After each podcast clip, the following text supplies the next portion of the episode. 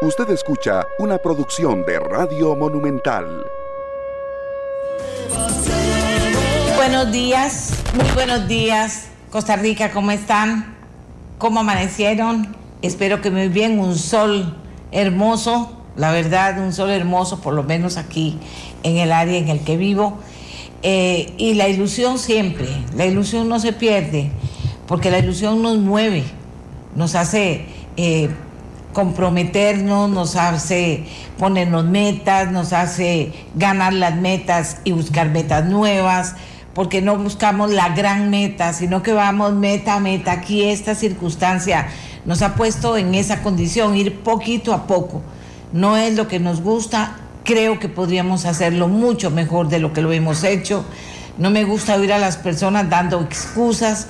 Esta, estamos viviendo una situación en la que casi todo el mundo dice queremos ya muchas cosas, pero las queremos ya.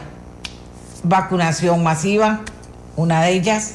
Que vengan más vacunas también.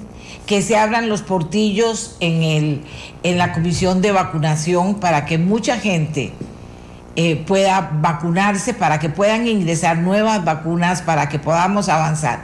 Porque oigan la noticia que les quiero leer.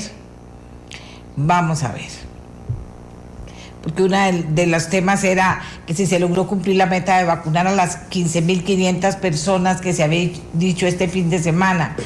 Eh, en este tema de la vacunación masiva hubo algunos problemas en algunas partes, otras partes fue muy bueno el resultado. Eh, no hemos podido tener toda la información porque en la caja nos dijeron no, se va a recoger el lunes y se va a dar el martes en conferencia de prensa. Entonces, de eso no podemos hacer mucho, pero les pedí que si tenían alguna estimación en el transcurso de este programa, que por favor me lo hicieran llegar para contárselas a ustedes de manera oficial. ¿Verdad? Eh, Colombia, por ejemplo, hablando de COVID, rompió el récord al llegar a 540 personas fallecidas en un día.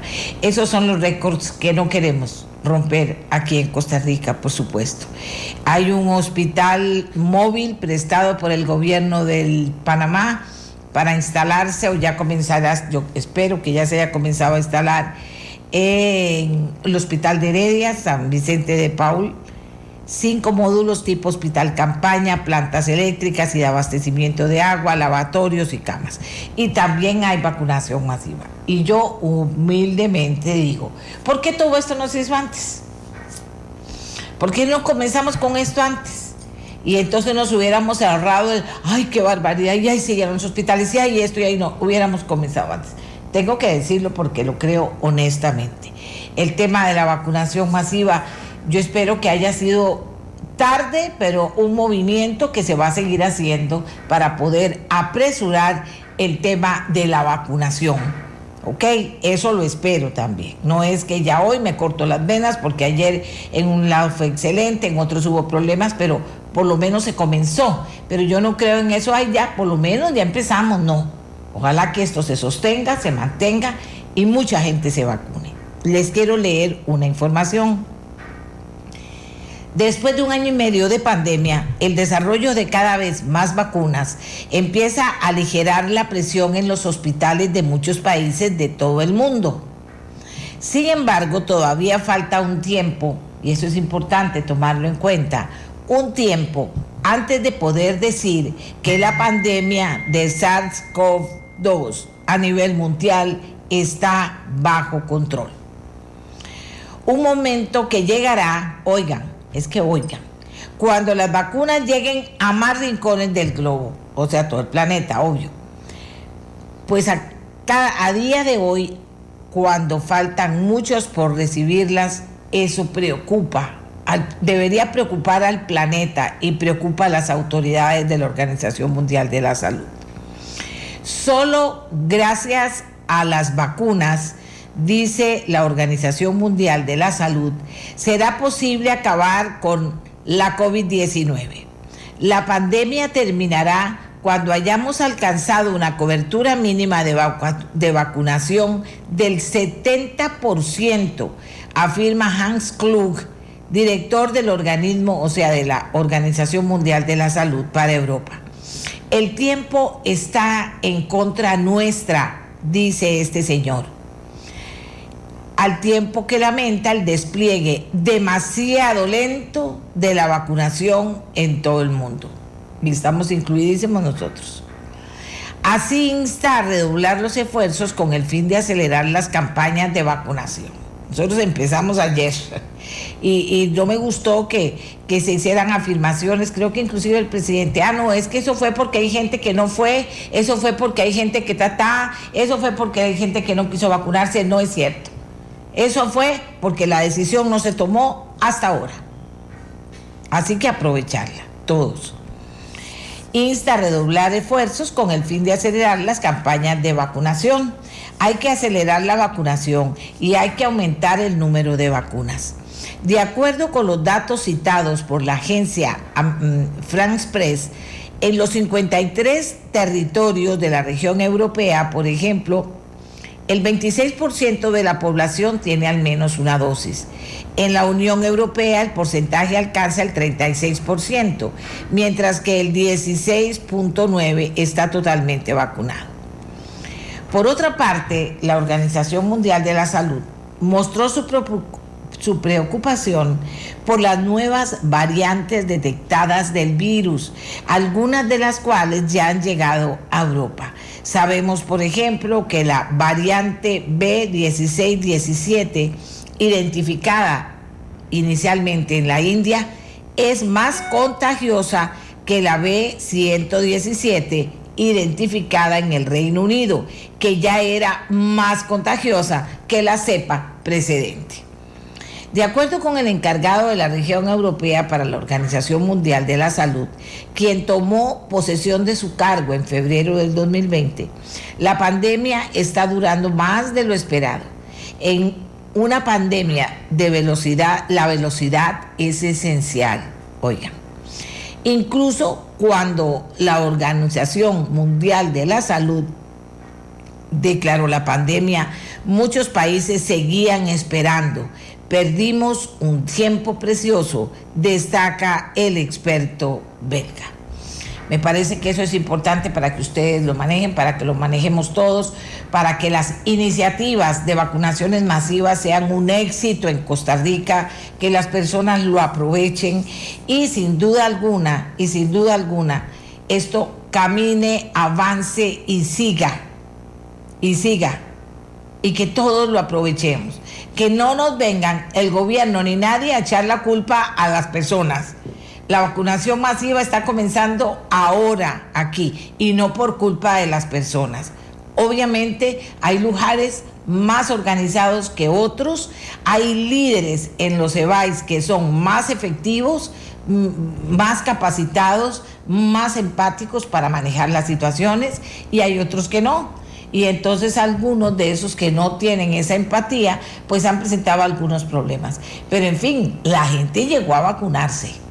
Vamos a ver la valoración que hace finalmente el gobierno y la presenta en la conferencia de prensa de mañana. Pero yo no quiero dejar de lado eh, a las personas que yo, a la persona que yo entrevisté junto con la doctora eh, que está al frente de Heredia Cubujuquí de este Evais que fue ejemplar. Yo entrevistaba a Marcela Trejos, quien es pues la, la que manda todo el mercadeo y la que planea todo el mercadeo de Grupo Cueste Moras y que en este caso se le ocurrió, para decirlo así, que podría poner a disposición de la gente oxígeno, ese enorme centro comercial. Lo planteó en Twitter, la doctora doña Priscila eh, eh, tomó la palabra, se reunieron, eso en una semana se reunieron, todo lo tuvieron listo y finalmente ayer fue el gran día para ellos. Eh, tenemos video, pero lo que me interesa es un audio que anoche, tarde, porque terminaron tarde de trabajar, me mandó Marcela Trejos, que es quien, junto a la doctora, que es líder de el EVAIS Heredia Cubujuquí, Priscila, eh, montaron esto. Y este es lo que me manda a decir en la noche Marcela Trejos y lo quiero compartir con ustedes. La verdad que fue un éxito total y rotundo. Yo no le puedo explicar la emoción de la gente, la logística que montamos, la verdad que quedó perfecto, porque yo creo que la parte que la caja eh, sabe dominar o tiene dominada, digamos, en el, en el proceso de vacunación, la tiene perfecta, pero la parte logística es donde siento que nosotros les pudimos ayudar en el tema de manejo de unifilas, en el tema de manejo de comunicación, eh, en, guiar a la gente, en la rotulación, ¿verdad? Todas esas cosas que son como más, este, digamos, de, de naturaleza de eventos, ¿verdad? Que es lo que nosotros también sabemos hacer, pues hizo la diferencia. Eh, de, logramos vacunar mil personas, gracias a Dios. Teníamos 1.500 dosis, pero, pero bueno, yo creo que con eso fue un, muy buen ejemplo de, de, que sí se puede, ¿verdad? De que diferentes empresas eh, pusieron, y, fue impresionante, doña Amelia, o sea, usted no se imagina la cantidad de gente que donó tiempo que donó, eh, por ejemplo, McDonald's dio almuerzos para todos los voluntarios durante todo el rato, Florida nos dio las bebidas, bueno, de hoy nada más, pero fueron mil bebidas. Este, después tuvimos el apoyo de Telecable que nos puso todo el internet por todo lado. Entonces, usted ve como la, la, las muestras de, de, la gente de querer ayudar, o sea, realmente es impresionante. Hay más gente buena que, que no. Lo que pasa es que a veces uno se, se mete en redes sociales y se queda impresionado del enojo de la gente, ¿verdad? Qué cosa más impresionante. Detrás de una pantalla lo que son capaces de, de decir, pero, pero no actúan, ¿verdad? Entonces, a mí eso es lo que me gustó de hoy, ver esa, esa alianza eh, público-privada haciéndose efectiva, ¿verdad? Por el país. Entonces, me gustó mucho y la, la actitud de don Román, no hay palabras, sea, se quedó, hizo el tour completo, se instaló estuvo hablando con nosotros un gran rato y yo creo que quedó muy impresionado de esta doctora Priscila porque sí, definitivamente, doña Amelia, es otro nivel, o sea, el liderazgo, la, el entusiasmo, eh, las ganas de hacer que sucedan las cosas, el cómo sí, ¿verdad? El cómo sí y no el cómo no. Que hay un montón de gente de cómo no, ¿verdad? Por miedo, por ego, por qué sé yo. Yo no sé, yo hay que pasarle por encima esas cosas. Ella era Marcela Trejos, le agradecí mucho que me hiciera llegar en la noche cuando terminaban de trabajo esto para compartirlo con ustedes. Esa es la diferencia. Dos personas muy preparadas, con mucho deseo de trabajar, representando a dos grandes instituciones, sin duda alguna, eh, eh, a dos grandes grupos, está la Caja del Seguro Social y también está el grupo eh, Cuesta de Mora trabajando el voluntariado, o sea, lo que ellos lograron y de una manera impecable. Este es el resultado de dos inteligencias, de dos organizadoras, de dos personas poniéndose juntas a trabajar sin ningún problema de que si vos sos de la caja y yo soy de... No, somos juntas y vamos a llevar adelante un, un proyecto y lo tenemos que hacer bien. Hoy sigue la vacunación.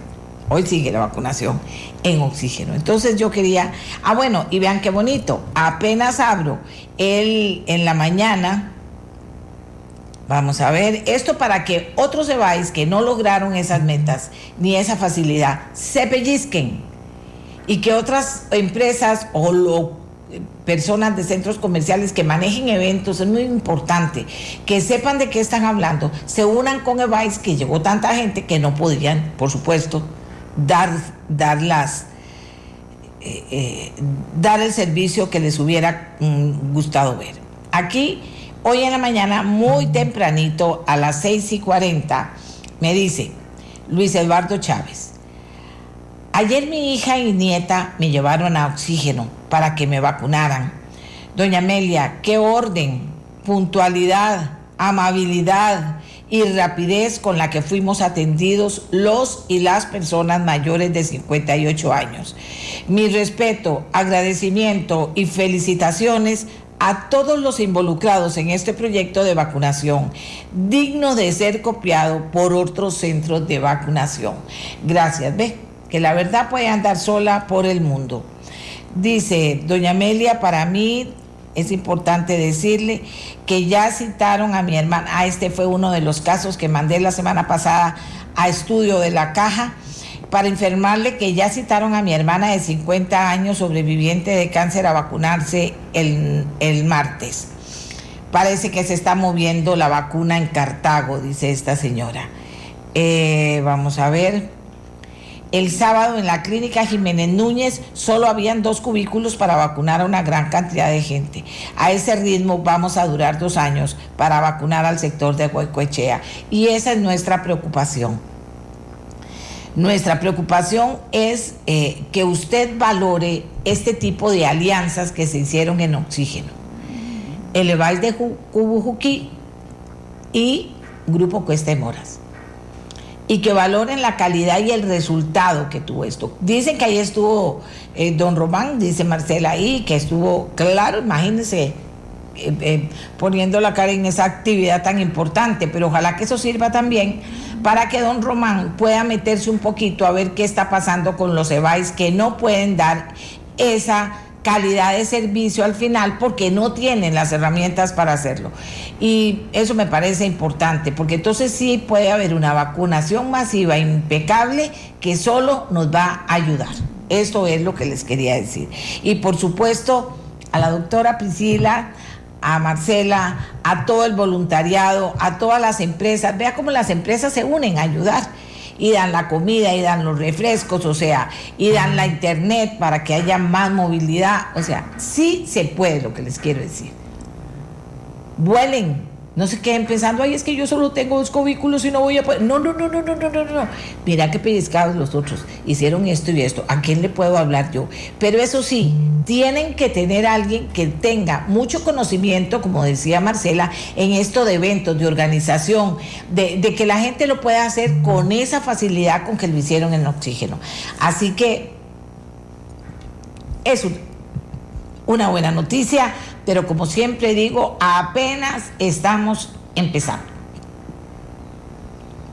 Y los ticos lo que queremos es que de verdad, ojalá que esto que está pasando en oxígeno se repique en muchas partes y que haya aquella, aquella actitud de que sí voy a poder, voy a, voy a dar un paso adelante. Ay, pero es que tengo que trabajar mucho y es que son mucho. Sí, pero voy a ayudar y voy a quedar mejor con mi trabajo. Eso es muy importante, la actitud, Evais, que no les está yendo bien con eso. Por cierto, que Cope, que Salud en Pavas no me mandó el informe. Me extraña porque conozco mucha gente que iba, iba para Cope Salud y que, y que se comunicó aquí, pero si alguno sabe cómo estuvo Copesalud y qué meta logró Copesalud, que me lo haga llegar para contarles a ustedes. Así que, señores, Cuidado oigo diciendo, ay, no, es que salió mal porque la gente, la gente nada. La gente está desesperada porque la vacunen y a mucha gente todavía no la han vacunado de los grupos que deberían estar vacunados. Entonces, no comencemos a bajar el piso a las cosas, sino a, a, tener la inteligencia de analizar una experiencia que ha sido absolutamente positiva y ver cómo la podemos replicar en los lugares en que por falta de tener esa, esa alianza, eh, no pudieron hacerlo.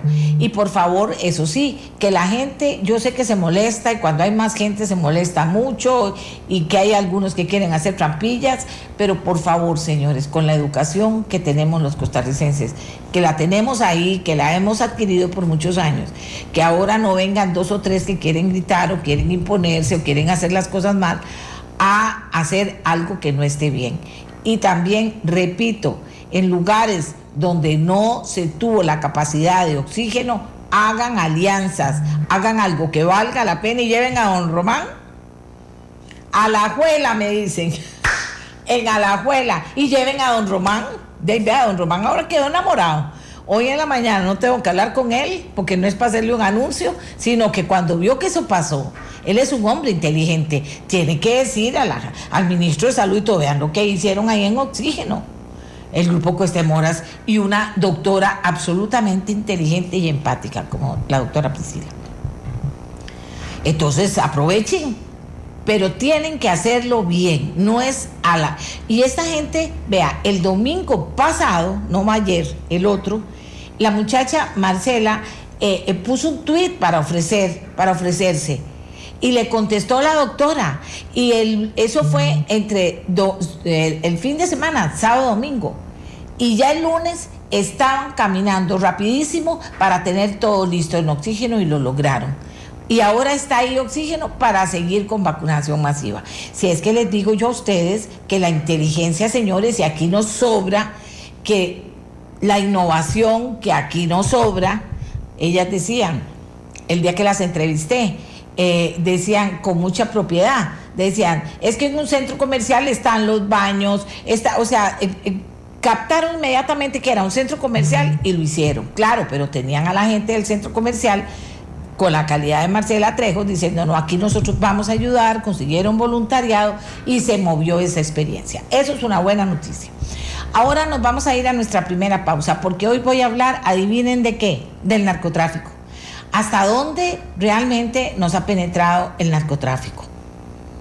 Eh, ¿Cómo eh, el tema lo voy a desarrollar con el director del OIJ, ¿verdad? Con don Walter Espinosa y posteriormente vamos a, ir más allá en el tema, porque aquí hablamos de toneladas de drogas, hablamos de que se lava el dinero, eh, hablamos de que detuvimos esto, hablamos de que detuvimos lo otro, hablamos de que los detuvimos y los soltamos, hablamos de un montón de cosas.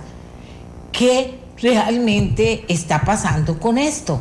puede haber una rendición de cuentas. No invité a don Walter para que me contara lo que ya todos sabemos, sino a partir de hoy, cómo lo ve don Walter, qué rendición de cuentas nos puede dar en ese sentido y qué y cuál es la expectativa también con el resultado del operativo que tuvieron y que dio como resultado la detención de muchísima gente eh, el recaudo de muchísimo dinero y de propiedades que mientras que dure la investigación quedarán en manos de las autoridades judiciales.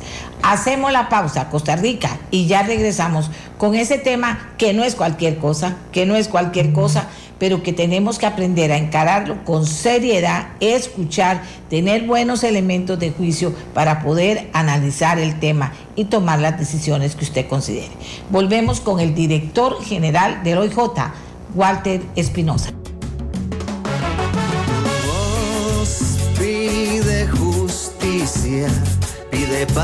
Amigas y amigos, que las cosas se ponen difíciles, se ponen difíciles. Me ha costado esta entrevista con don Walter Espinosa y ahora resulta que es que tienen a alguien de prensa intermediario. Antes yo directamente ponía el número, le decía al entrevistado, tal, tal, tal, lo invito, tal, tal, tal, por Zoom, tal, tal, tal, tal hora y tal día y Santas Pascuas. Ahora todos estos trámites hacen, hacen que la cuestión se haga tan difícil. Bueno, la cosa es que ayer, todavía anoche, como siempre hago la noche anterior, llamo y digo, todo listo. Y me contesta un muchacho que se llama Marco, que no conozco, me dice, listo, confirmado, envíeme el link a tal correo y yo le envío el link a, Marco a tal correo y me dicen que no contestan en este momento. Envío el teléfono a Marco, se supone, y me dice Miguel que no contesta. Miguel, que no te hayas equivocado ni de teléfono, ni te hayas equivocado del link, ¿verdad?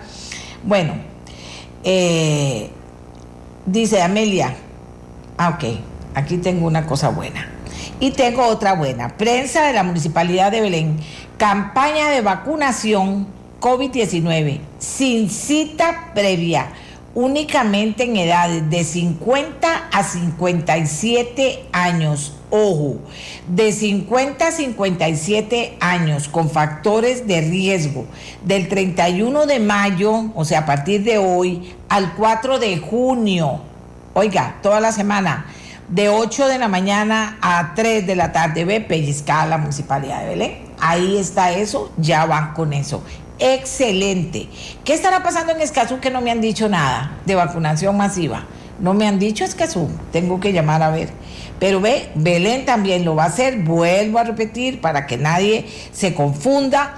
Municipalidad de Belén, campaña de vacunación en Mall Oxígeno, sin cita previa únicamente en edades de 50 a 57 años con factores de riesgo, que esto es muy importante.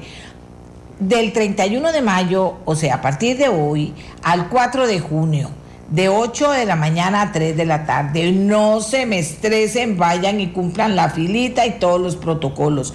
Pero me parece fenomenal factores de riesgo, hipertensión, diabetes, cardiopatías, asma, enfermedad respiratoria crónica, enfisema pulmonar, bronquitis crónica, cáncer, HIV, obesidad grado 3 y mórbida, dermatomiositis, trasplantados en espera de trasplantes y donadores, tuberculosis, enfermedad renal crónica, síndrome de Down, parálisis cerebral infantil, lupus eritematoso sistémico, miastenia gravis, artritis reumatoide, artritis idiopática juvenil, esclerosis sistémica, otros trastornos, inmunodeficiencias primarias, secundaria o autoinmunes referidos por especialistas. Eso se los me paso haciendo sus anuncios todo el día con tal de que esto funcione. Vamos a ver si don Walter ya me apareció. A ver, Miguel.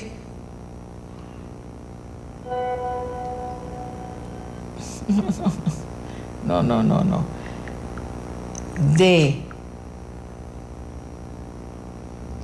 Ok, vamos a darle un chance a don Walter. Está muy bien. Mientras tanto voy a leer. Mientras tanto voy a leer Mientras tanto, voy a leer cosas que me están poniendo aquí que me parecen importantes. Vacunación COVID-19 vecino de Santo Domingo. Si usted es un adulto de 40 años o más, oiga, de 40 años o más y tiene algunos de los siguientes factores que son los que leí para gestionar la cita para la vacunación a los siguientes números telefónicos 2103 1379 y 2103 1389 de lunes a jueves de 7 a 4 de la tarde. Las citas se asignarán de manera telefónica para evitar aglomeraciones. Muy bien, muy bien, me parece a mí no veo que la gente lo tenga que aprovechar. La gente lo tenga que aprovechar. Muy bien, apenas esté don Walter, me avisan. Don Walter me dio, aunque usted no me crea, 15 minutos. Qué bárbaro, don Walter. Tiempo de no vernos y de no hablar. Pero entonces usted va a ser el que va a tener que hacer ese resumen, ese resumen en 15 minutos para los costarricenses. Que no dude usted, están ansiosos de, de escucharlo. ¿De acuerdo? Me avisa Miguel cuando está don Walter listo. Bueno amigos, estamos en campaña de vacunación y estamos vacunando a los de riesgo. Y digo estamos porque aquí todos tenemos que estar comprometidos. Y entonces bendito sea Dios. Dice doña Amelia, aquí en el Huarco mal, mal, nadie hace nada, aún están en los 60. Don Román, ahora sí, va para usted. Si el ministro de Salud no se pone las pilas, póngaselas usted. En Alajuela, otro desastre. O sea, no, no, no, no, no, no, ya se acabó este cuento, ya estamos mostrando que la unión público-privada ha generado cosas importantes. Y entonces, ahí estuvo don Román, ya eso no lo estoy diciendo yo. Entonces, a ponerse las pilas, don Román, vea, eh, pobrecita esta gente, vea, la gente oye que todo está bien, pero mientras tanto, en carrillos de paz muy lentos, hay un señor de 58 años, se apuntó y ya van 22 días y no lo llaman. Él es de riesgo, gracias. Y de 58 años. Carrillos de Paz eh, dice, hola, hoy y mañana el Salón Multiusos de Copevigua están vacunando al grupo 3 que están adscritos al área de salud de Guapiles. Por favor, hoy y mañana, Salón Multiusos de Copevigua están vacunando al grupo 3 que están adscritos al área de salud de Guapiles de 8 a 4. El área de salud de Guapiles informa. Venga para vacunarse, bien portaditos, guapileños, bien portaditos, aproveche la oportunidad. En el Huarco, mal, mal. Don Román Macaya, el Huarco, póngale ojo, porque no podemos hacer eso siempre. Unos lo pueden hacer maravilloso y otros están ahí esperando. Gestión para todos los EBAIS. Tienen que ver cómo gestionan para que la cosa camine. Así es. Doña Amelia, ¿usted cree que la convención correctiva de Recope es justa? No, por supuesto que no. Desde hace años no, pues nadie me hace caso. El grupo de vacunas que sale, de la gente que sale a trabajar, muy, muy, muy, aquí dice muy buena la campaña de vacunación en el gimnasio de Copevigua, en el centro de Guapiles, excelente, un aplauso. Doña Amelia, buenos días. Los EBAI de Atenas solo están vacunando 30 personas por día y yo tengo 42 años y tres factores de riesgo. Don Román, póngase las pilas. Así es aquí, porque si no esto no va a caminar y una gente se va a sentir abandonada y otra gente se va a hacer, se va a poner vagabunda en vez de socar. Y hay que socar. Dice doña Amelia, saludos. Eh, para completar, se podría coordinar transporte gratuito para aquellas personas que no tengan cómo trasladarse oxígeno. No tengo la menor idea. Eh, eh, eso habría que verlo, pero yo pienso que es que cada device está cerca, oxígeno está cerca del device de Kubuki. Entonces creo que les queda muy fácil ir. Dice,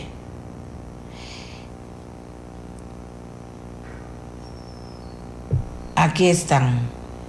¿Qué pasa con las 500 vacunas que no se aplicaron? Póngale la firma que se van a aplicar. Eh, aquí viene todo el mundo, ¿ves? Todo el mundo con, lo mismo. Ok, vamos a ver, vamos a ver. A la Alajuela, que un montón de lugares de Alajuela que, me, que, que no están bien. O sea, no entiendo a alajuelenses. Ustedes que son tan peloteros, no entiendo. Sí, es cierto lo que me dicen aquí, doña Amelia, en el cantón central de Alajuela, entiendo que es donde hay más casos de infección, es cierto, aquí lo hemos por días, de días, de días, de días, lo dijeron en el observatorio de la universidad, hay más casos y la vacunación no funciona, es una muralla burocrática. ¿Cuántas veces lo dijo el observatorio en este programa y no han tomado medidas? Ahí seguimos con problemas y donde hay más casos. Miguel, si usted me dice, yo me voy ya a corte comercial eh, para darle chance a el director del OIJ, que me dio 15 minutos. ¿Está bien? Ahora a él le toca en 15 minutos no contarme lo mismo que ya contaron todos los medios. Quiero que me haga una rendición de cuentas. ¿Qué pasa con todos los casos que hacen, que aplaudimos, que qué dicha? ¿Hay resultados de verdad o tenemos penetrado? ¿Hasta dónde pueden decir esos, ellos que, que está el narcotráfico penetrado y a dónde en Costa Rica? Me parece, me parece a mí que así es. Eh, bueno, aquí sigue sonando esto, ahí te lo pagué porque si no se me voy. Los dos están sonando. ¿Ya está listo don Walter, Miguel? Excelente, ya está listo don Walter y está conectado. Excelente. Vamos de una vez con don Walter Espinosa, que es el director del organismo de investigación judicial. No tenemos mucho tiempo porque la agenda de don Walter yo entiendo que es muy comprometida, pero eh, decía yo que le quería preguntar algo tan general y tenía que aterrizárselo. ¿Hasta dónde han confirmado ustedes en el OIJ que nos ha penetrado el narcotráfico y sería, ay, doña Medio, ocupo siete programas, no tanto. Las respuestas que hemos recibido hasta ahora son tímidas, pero siempre hablamos de toneladas de droga como si nada, de miembros de las policías judicial y preventiva involucrados formando parte de las bandas. ¡Wow! De muchos sospechosos detenidos y de cuántos acusados y finalmente sentenciados ¿Cuántos casos realmente resueltos? Lavado de dinero, ¿dónde detectado? Y finalmente, para hacer el resumen y aterrizado, que hasta dónde todos estos datos que tienen podrían hacerlos a ustedes decir hasta dónde o por dónde va la penetración del narcotráfico aquí en Costa Rica, también por la situación que tiene Costa Rica geográfica y geopolítica, ahí estamos, que es un lugar en el que ya todas las series de narcotráficos dicen por Costa Rica, para no vivir a Costa Rica, pasamos por Costa Rica, llegamos a las costas de Costa Rica. Don Walter, tiene usted la palabra y poco tiempo, así que resumiendo, decía yo, ya lo que pasó con este eh, golpe de la semana pasada, que estuvo muy bien, ya pasó. ¿Qué expectativa tiene usted de lo que entregó a las autoridades para... Eh, de la Fiscalía para que esto pueda ser exitoso, duda que pueda ser exitoso o no, y después esto que le preguntaba. Buenos días y gracias por acompañarnos. Buenos días eh, para usted, doña Amelia, y para todas las personas que la escuchan. Le agradecemos eh, la posibilidad de conversar sobre un tema de importancia trascendente para el país y que obviamente también es de vital interés para la Policía Judicial. El tema relacionado con el tráfico de drogas es eh, una circunstancia constante de las últimas décadas.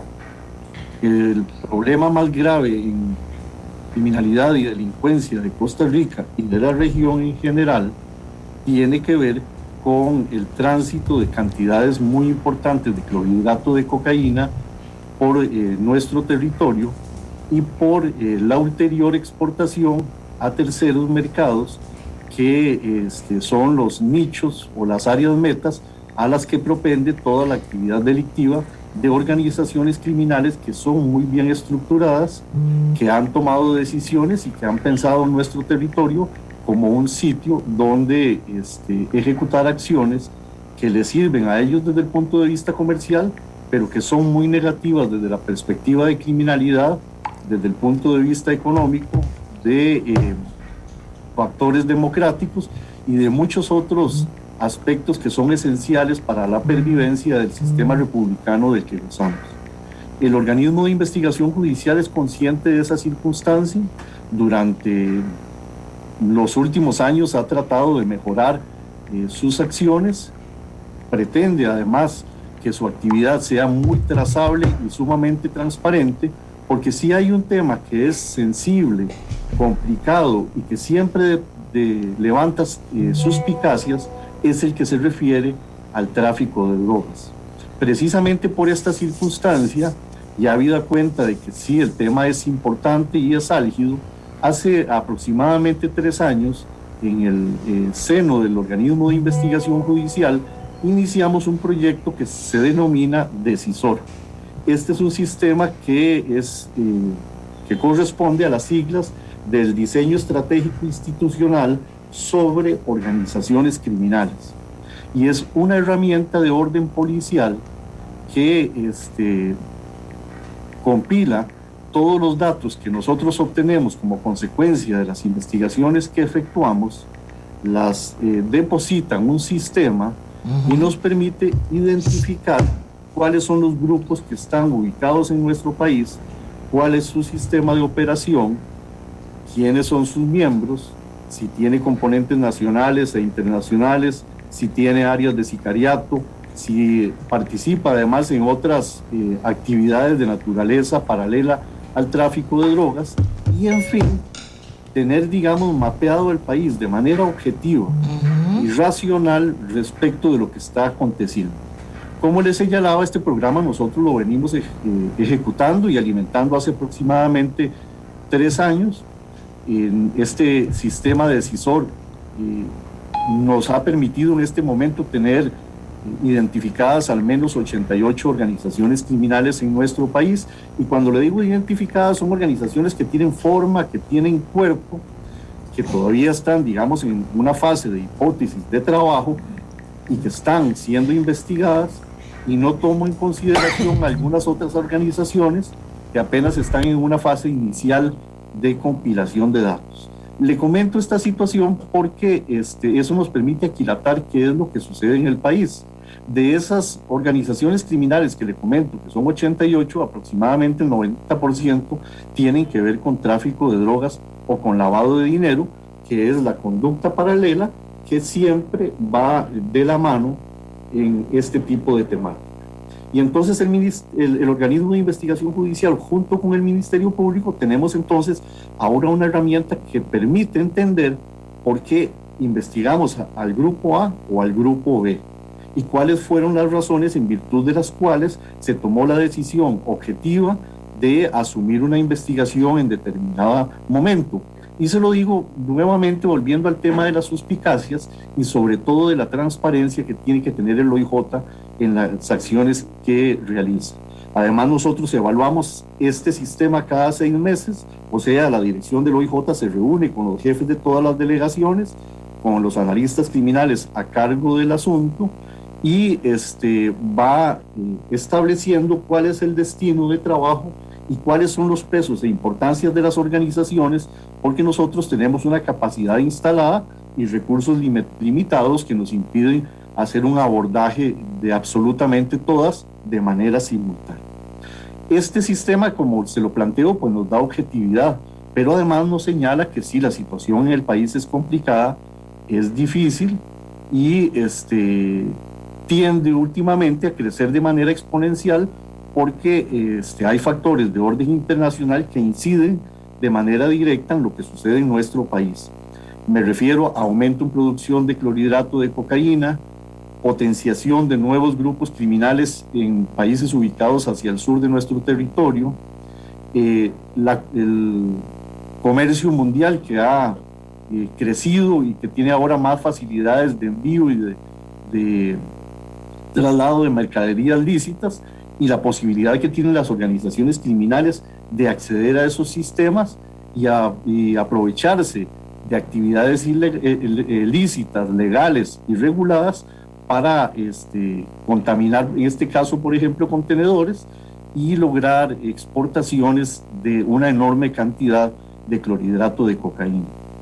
Es necesario tener muy presente, doña Amelia, que este es un problema muy grave de orden comercial, que estas organizaciones funcionan como empresas lícitas, que tienen agentes de ventas, que tienen representantes de territorio, que toman decisiones de carácter gerencial, que tienen asesoría financiera, que toman decisiones respecto de cómo invertir el dinero y de las ocasiones, momentos y, enlaces para enviar el clorhidrato de cocaína.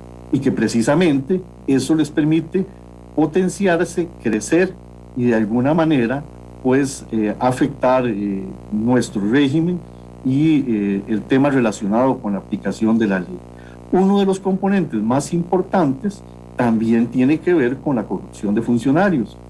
Y nos referimos aquí desde el empleado de aduanas que levanta este, o que permite que un vehículo transite sin revisar hasta la persona que trabaja como policía y evade o permite que alguien evada un retén, hasta quien permite que se contaminen contenedores o brinda información o facilita ulteriormente este, algún tipo de logística para obstaculizar la aplicación de la ley.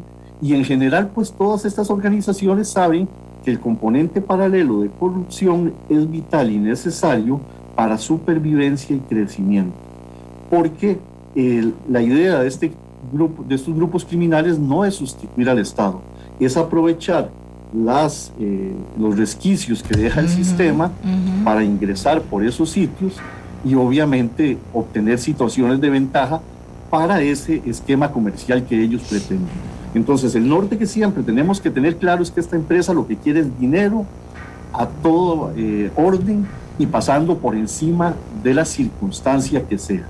Y entonces, aquilatando esas circunstancias, cuando nos damos cuenta de la razón por la que estas organizaciones adquieren armas de fuego, corrompen funcionarios, compran propiedades estratégicas, tienen este, contactos en, áreas de registro, tienen contactos en aduanas, en el sector de exportación, en el sector eh, de tránsito marítimo y terrestre y en todo lo que de alguna manera pueda incidir con eh, su actividad. Y ante esa circunstancia, pues entonces vemos a un país como Costa Rica, que es un país relativamente pequeño eh, desde el punto de vista territorial, pero estratégicamente muy importante desde el punto de vista comercial, porque estamos ubicados en el istmo de Centroamérica, tenemos eh, puertos en el Pacífico y en el Atlántico, tenemos fronteras eh, en ambas vías y también en, el, en, el, en, la parte terrestre, y eso de alguna manera pues ayuda y, y despierta interés de las organizaciones criminales para efectos de venir a hacer actividades ilegales constantes en nuestro país. Ante eso, ¿a qué acude el Estado? A la aplicación de la ley, a la policía y este, a la efectividad del sistema judicial, que involucra obviamente a los fiscales y a los señores jueces, que son los que en última instancia determinan y definen si lo que la policía construye junto con el Ministerio Público como una hipótesis de trabajo se consolida.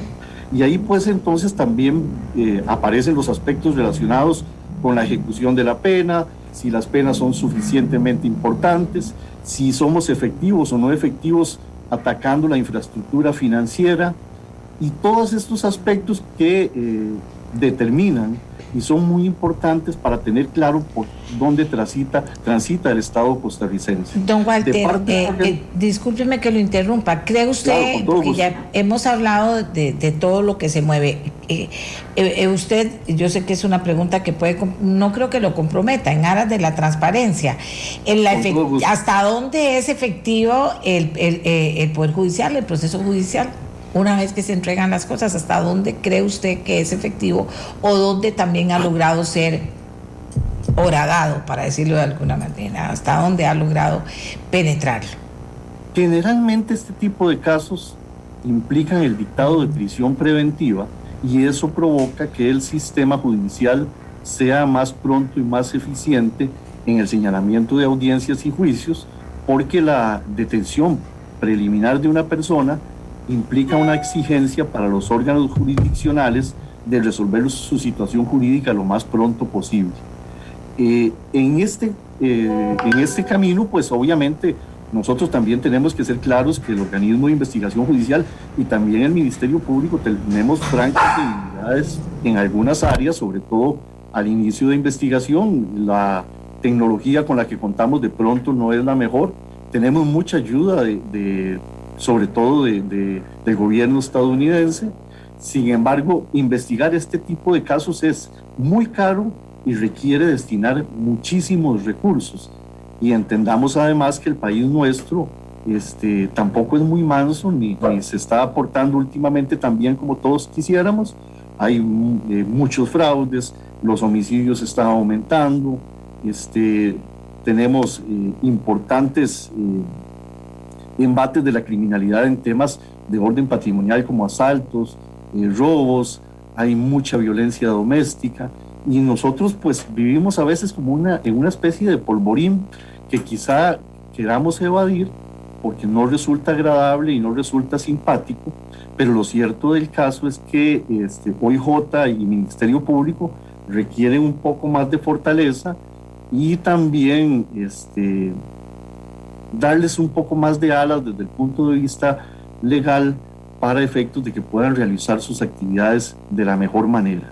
No es eh, eh, don Walter, este, este fin de semana, viendo la información, estaba revisando Colombia y todo lo que está pasando con la criminalidad.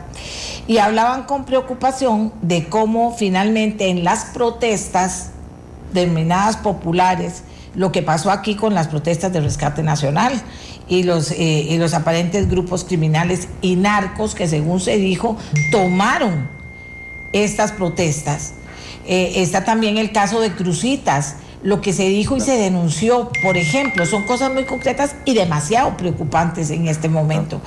Eh, eh, eso es uno de los de las dos cosas que yo creo que deberíamos dejar claras en, este, en este aparato que dice usted que tiene mapeado todo, cómo tiene mapeado la criminalidad que salió cuando las manifestaciones en un momento difícil y también eh, con el tema del oro en Crucitas, que parece que eso es tierra de nadie y aunque se haga algo no pasa nada nunca. Ahí es donde usted acaba de decir algo muy importante, doña Amelia, es el seguimiento de lo que hace la policía. Hay que entender que la solución de los problemas sociales y criminales no depende necesariamente de lo que nosotros hagamos. Claro, es un componente importantísimo, pero el OIJ intervino crucitas. Hicimos junto con el Ministerio Público un excelente trabajo, hicimos detenciones, ubicamos sitios importantes, hicimos incautaciones y la operación eh, pasó. ¿Qué es lo que tiene que, eh, que hacerse luego? Pero no pasó nada, don Walter, nada más dígame que no estoy equivocada. Claro, por supuesto que alguien tiene que hacer algo más. ¿Qué pasó con esos lugares? ¿Quién los tomó? ¿Quién los controló? ¿Le corresponde al OIJ o al Ministerio Público? No. Alguien más tiene que actuar y aparecer por ahí. ¿Quién? Serán, hay muchas instituciones sociales, el MINAE, el PANI, el LIMAS, el LIMBO, todas esas instituciones que tienen que ver con ambiente, con comercio, tienen que apropiarse de nuestro territorio. Nosotros no podemos permitir que la corrupción nos gane y no podemos permitir que el, tráfico, el narcotráfico nos sobrepase. Si usted tiene poder estatalmente trasladado, y me refiero con respeto al debido proceso, tiene que ejercerlo, porque para eso son los empleados públicos. Tienen un poder limitado. ¿Quién está fallando en eso? ¿Quién está fallando en concreto? Esto es un tema muy, muy holístico, doña Amelia. Este tema, por ejemplo, de crucitas, eh, tiene implicaciones de toda naturaleza, eh, de, de, migración, temas ambientales, tema de control de exportaciones. Pero entonces quiere decir que lo abandonamos. la vista a, Crucitas. ¿Qué es lo que pretenden? Que el OIJ mañana otra vez vaya a detener 20 o 30 personas. No sé, pero el OIJ sí debería saber qué hay que hacer. A, nada. Le, voy a decir otro, porque como tenemos tan poquito tiempo, ¿quién es que realmente ha logrado que no se implementen los escáneres para importación y para toda exportación? Tengo años de hablar de esto, ¿verdad? ¿Quién lo ha logrado? ¿Quién ha impedido que esos escáneres funcionen? Por, por decirle otro tema que la gente dice, pero ¿cómo es posible que aquí no pasa nada con eso? Escáner hasta donde tenemos entendidos están instalados y funcionando en la principal, en el principal puerto de salida de, Costa Rica, en, Limón. Eh, no todos los contenedores son sometidos a, revisión con escáner porque se puede paralizar el tráfico de, contenedores. Ya las empresas establecerán, establecerán sobre la base de datos estadísticos cuáles revisan y cuáles no. Pero nosotros sí tenemos datos de, de penetración, incluso ya hay una persona detenida por la Policía de Control de Drogas por eh, interferir y afectar el proceso de, escáner. Hay una circunstancia de pérdida de valores y hay una importante penetración de organizaciones criminales en aspectos álgidos e importantes del trámite eh, estatal y, de las empresas que se dedican a actividades comerciales. Y necesitamos tener más revisión, más control eh, volver eh, a hacer una introspección de todos los procesos y este, tratar de definir nuevos roles a efectos de poder eh, tomar mejores decisiones. La situación es difícil, doña Amelia, por eso ahora le decía que nosotros tenemos mapeadas 88 organizaciones. Imagínese. Pero presencia de, de actividades de tráfico de drogas prácticamente todos los días. Todas las delegaciones de OIJ trabajan drogas junto con el Ministerio Público día con día. Nosotros compilamos datos, trabajamos con DEA, trabajamos con FBI, trabajamos con policías europeas y tratamos de fortalecernos, pero tiene que haber también un compromiso de, eh, eh, de quienes vivimos en nuestro país, ya sea de denunciar o de rechazar eh, ofrecimientos o tratar de evitar ser seducidos por el lado oscuro de la fuerza y este, si fuese el caso, pues dirigirse a las policías. Aquí crecen los capitales de manera muy extraña. Eh, hay cambios económicos eh, vistos y notorios que no necesariamente implican la comisión de un hecho delictivo, pero que ponen a la policía y al Ministerio Público en un plan difícil de auditoría y de revisión de dónde vienen eh, esos, esas fortunas.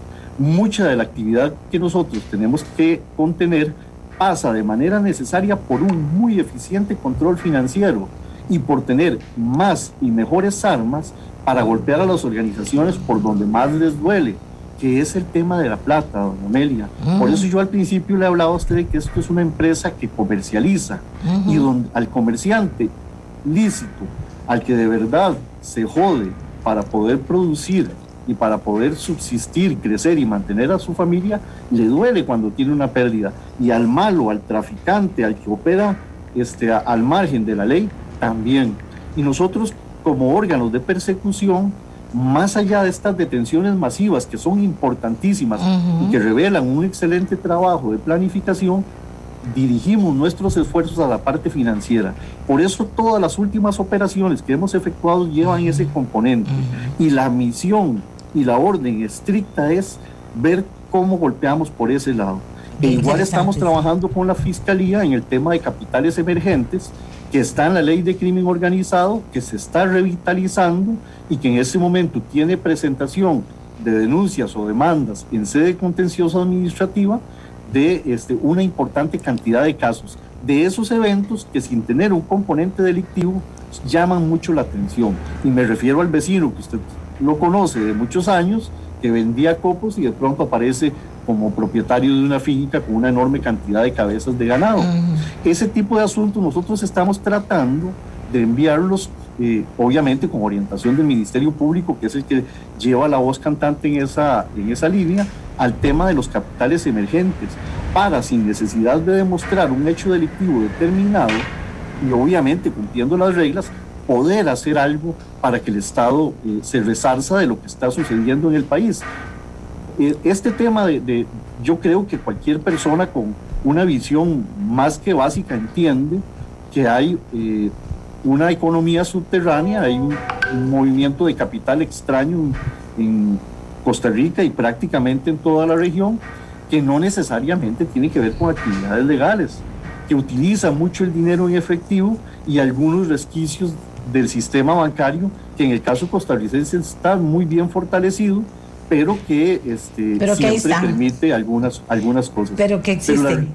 Don Walter, este decomiso, siguiendo esto que me dice usted de la estrategia, que me parece muy interesante, de tocarle la plata, ¿verdad? Y tocársela duro, este decomiso de 1.500 millones en efectivo realizado la semana pasada es la incatuación de dinero más grande en la historia del crimen organizado que se ha hecho en Costa Rica. Como consecuencia de una operación eh, policial, sí se ha decomisado más dinero en efectivo, eh, eh, digamos, en un contenedor. Lo que se decomisó finalmente fueron eh, 1.951.000 dólares y 409 millones de colones en efectivo. Pero además, este, junto con la Fiscalía, logramos eh, en el sistema financiero congelar, que luego va a ser incautado, o sea, pasado a las cuentas del ICD, 340 millones de colones y aproximadamente 500 mil dólares más por lo que estamos hablando de una suma muy importante de dinero en efectivo.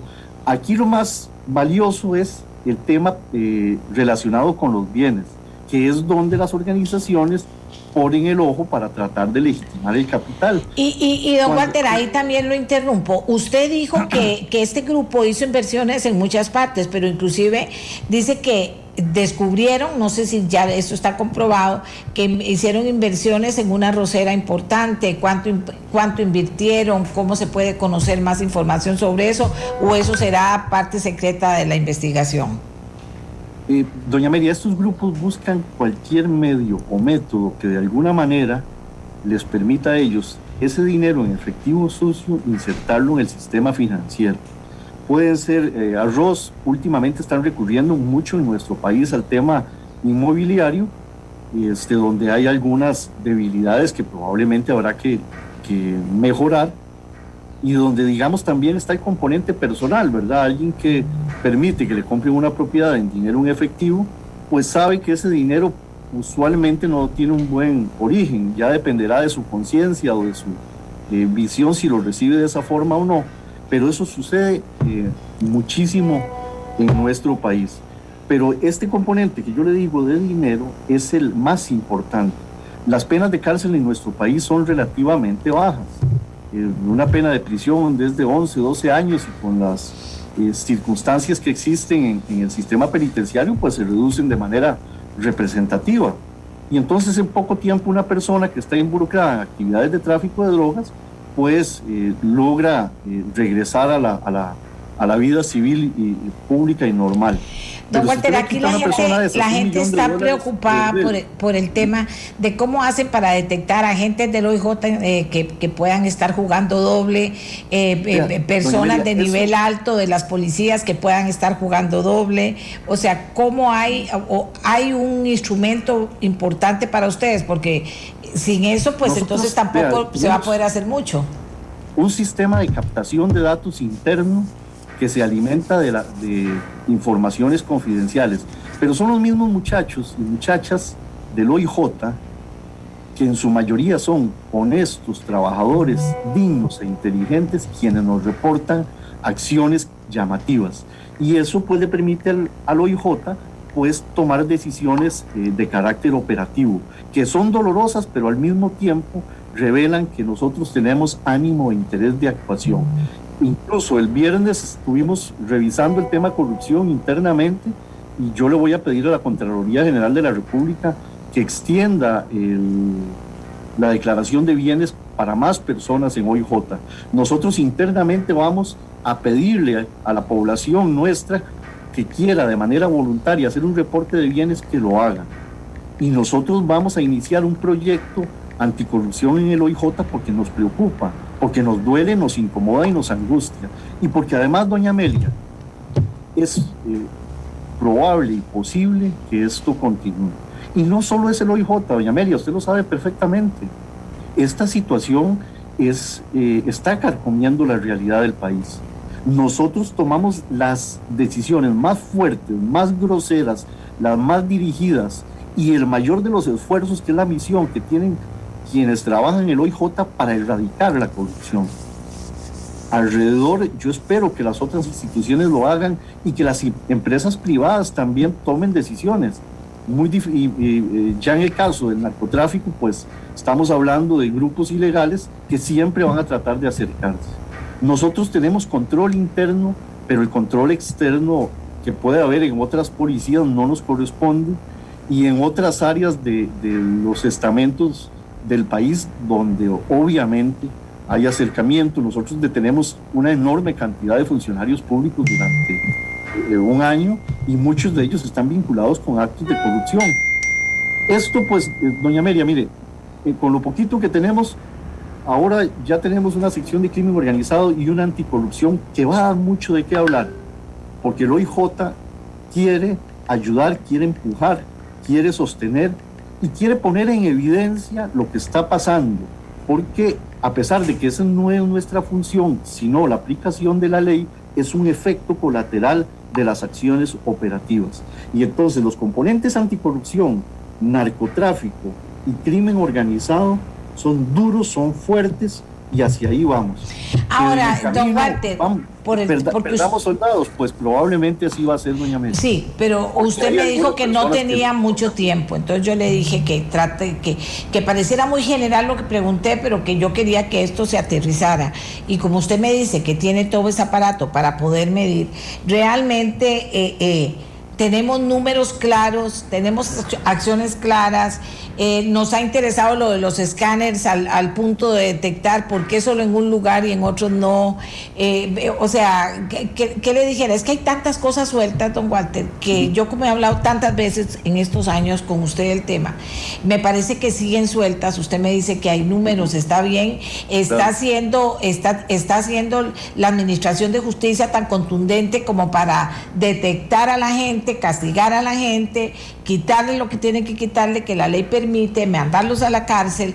O sea, ¿tenemos eso o no lo tenemos, don Walter? Es que eso es importante. Usted me, dice más de 80 bandas organizadas. Digo, Dios mío, ¿qué vamos a hacer? ¿Hacia dónde vamos? A mí me, me parece que el sistema funciona de manera eficiente. No es perfecto. Tiene que mejorar, tiene que revisar sus actuaciones tiene que bajar los tiempos en los que se emiten eh, las resoluciones y decisiones finales y tiene que protegerse y blindarse.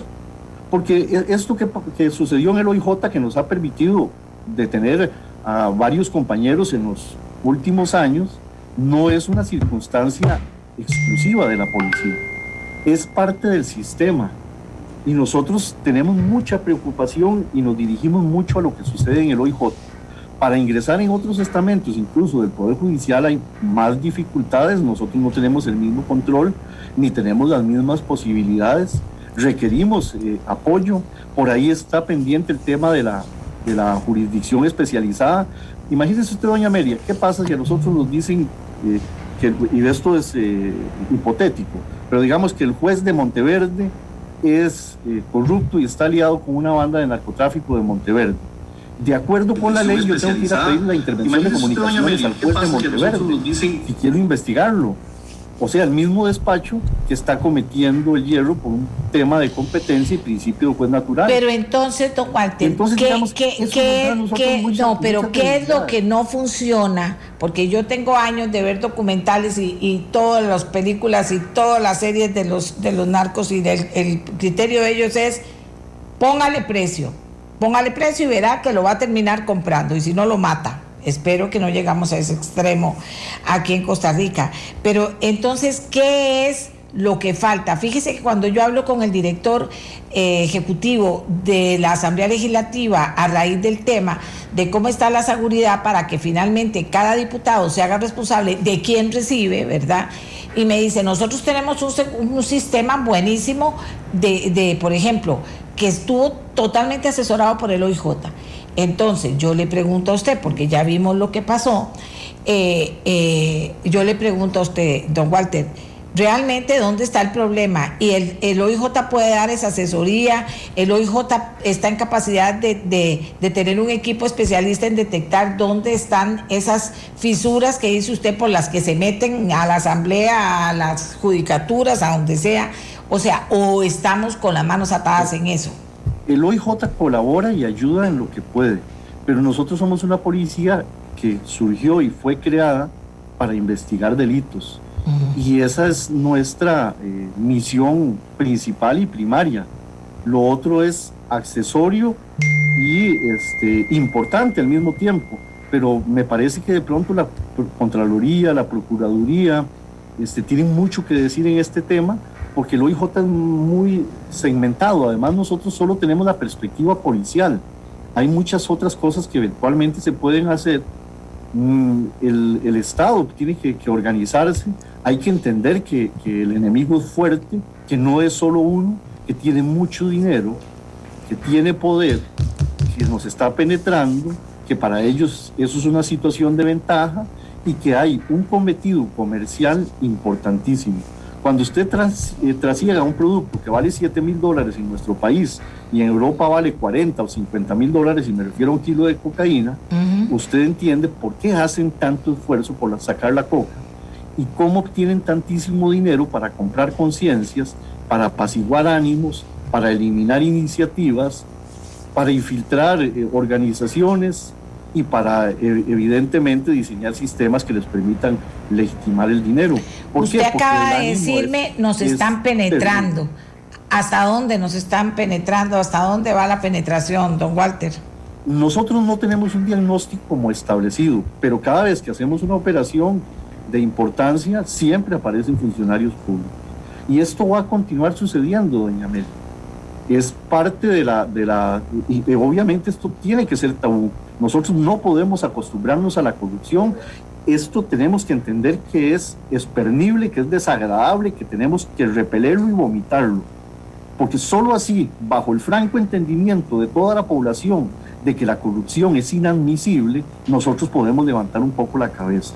Si no, todo se va a encarecer, todo se va a convertir en desgracia, la actividad policial se va a acabar, la actividad judicial también, hasta la labor periodística, doña Amelia. Ah, ni me diga. Eh, usted sabe cómo funciona eso. El narcotráfico tiene posibilidad hasta de comprar e influenciar medios. Y eso es eh, eh, parte de, de, la labor que, digamos, en este momento usted está haciendo, que es de conciencia, de transmisión, de poner en la palestra nuevamente un tema álgido, un tema difícil, y una, un tema que además es muy importante para el país. Es hablar de narcotráfico, de corrupción, de cómo nos afecta, de cómo nos golpea y de qué podemos hacer. Que no es fácil, doña Amelia, porque nosotros, eh, como le decía, el, el, organismo de investigación judicial tiene 1.200 eh, números más, números menos investigadores para todo el país, para trabajar 365 días al año y no cerrar ninguna sede policial. Sí, don Walter, yo le entiendo eso. Pero es, que el tema está en cómo cerramos las fisuras por donde nos están penetrando. Eso ya me que las detectamos y las cerramos con lo que haga falta, si se puede o no se puede. Porque, por ejemplo, usted, usted vio, usted vio cómo van, cómo van ahora todas las películas que hacen del narco, ¿verdad? Y que México está ahí metido en el, en el centro. Entonces hablan hasta que es el presidente el que terminó dándole las órdenes. O sea, vea por dónde vamos, don Walter, digamos, a nivel de, de colectivo que está esperando a ver qué va a pasar. O si nos van a comprar o no nos van a comprar, van a venir más muertos o no van a venir más muertos eh, me explico, eh, todo ese tipo de cosas que, que, o sea, no importa que tengamos mil, dos mil, tres mil o cinco mil, vamos a tener el problema si no somos efectivos en detectar esas fisuras por las donde entran y salen y hacen, hacen fiestas y lo que les da la gana. Yo le, cuando empezamos a conversar, le decía que de hace 30 o 40 años estamos hablando de lo mismo. Ajá. Probablemente dentro de 10 años sigan otros conversando de lo mismo Esto es una realidad no costarricense, esto es latinoamericano y es mundial.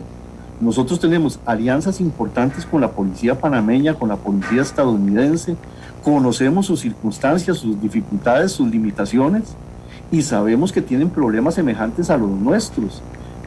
Como le, señalo, no es que mal de muchos consuelo de tontos, no. Nosotros hacemos el mejor de los esfuerzos. Nuestra frontera sur no es la que está mejor controlada del mundo, pero aún países como Estados Unidos que tienen un sistema de control tan alto, pues reciben embates muy fuertes del narcotráfico. Porque les sirve, porque es un gran negocio ahí también eso. Los países europeos tienen esa misma circunstancia y ese mismo problema, y a pesar de que nosotros tenemos importantes alianzas que nos permiten comunicarles, comentarles y brindarles datos respecto de lo que está pasando aquí y al mismo tiempo ellos nos retroalimentan. Esto a nivel regional, eh, latinoamericano y mundial ha implicado esfuerzos importantes desde el punto de vista policial, muchos que van por Interpol también, que es, forma parte del OIJ, pero el, resultado es muy difícil que usted lo mida cuando usted lo valora solo en 50 mil kilómetros cuadrados porque el, fenómeno del narcotráfico es eh, una circunstancia de orden mundial, es una situación que no mira nuestro territorio como un país, sino como un sitio por donde tiene que eh, pasar y realizar actividades criminales.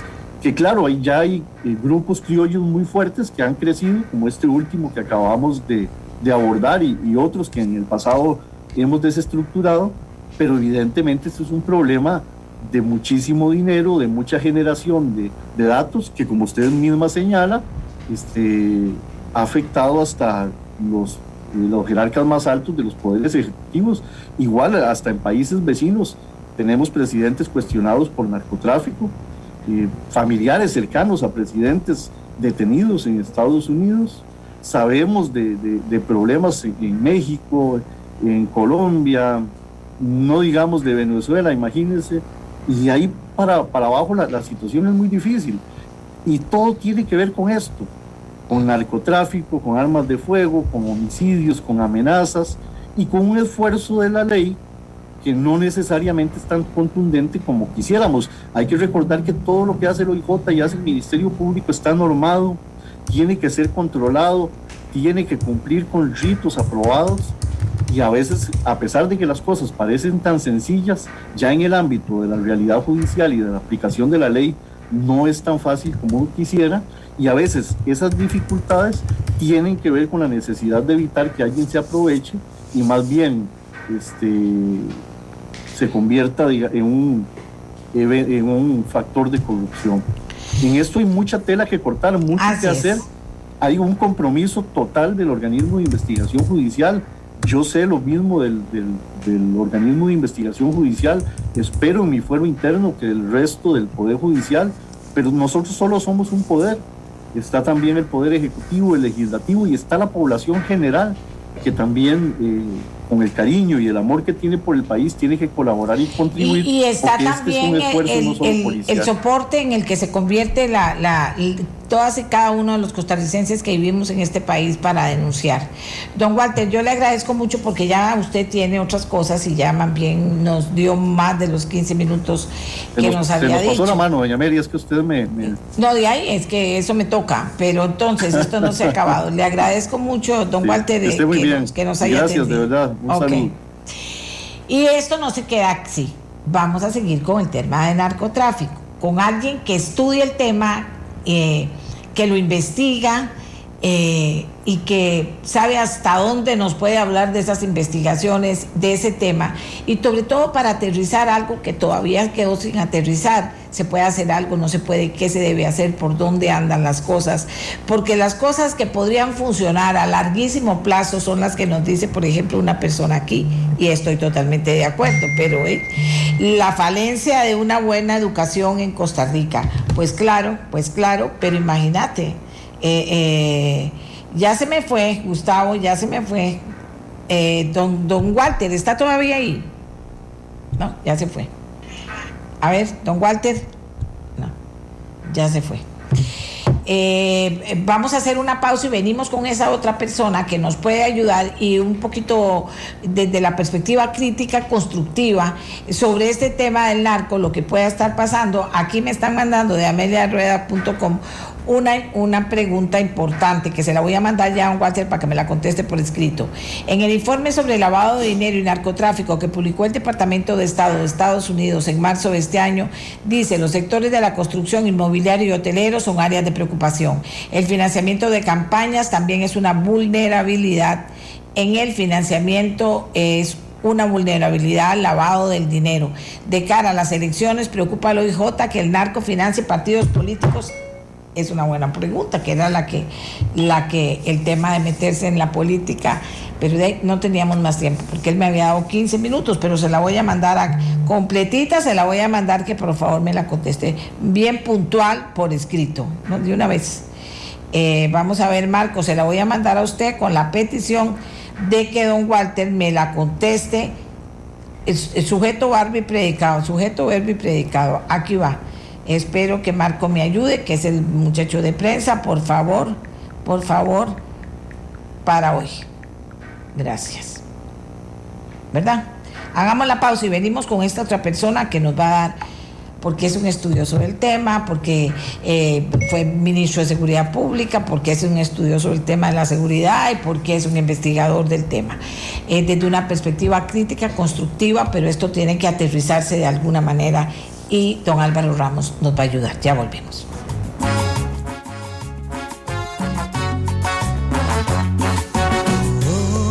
Amigos y amigas, les decía que esto hay mucho que hablar y hay mucha tela que cortar y conforme pase el tiempo más informaciones estarán llegando sobre, por ejemplo, este último este último operativo y esta última supuesta banda, o banda de supuestos narcotraficantes en Costa Rica. Y nos habla de más de 80, calculen ustedes cómo, cómo puede estar el tema. Pero hay alguien que estudia el tema que tiene experiencia, es abogado, pero estuvo como ministro de Seguridad, que investigan las cosas.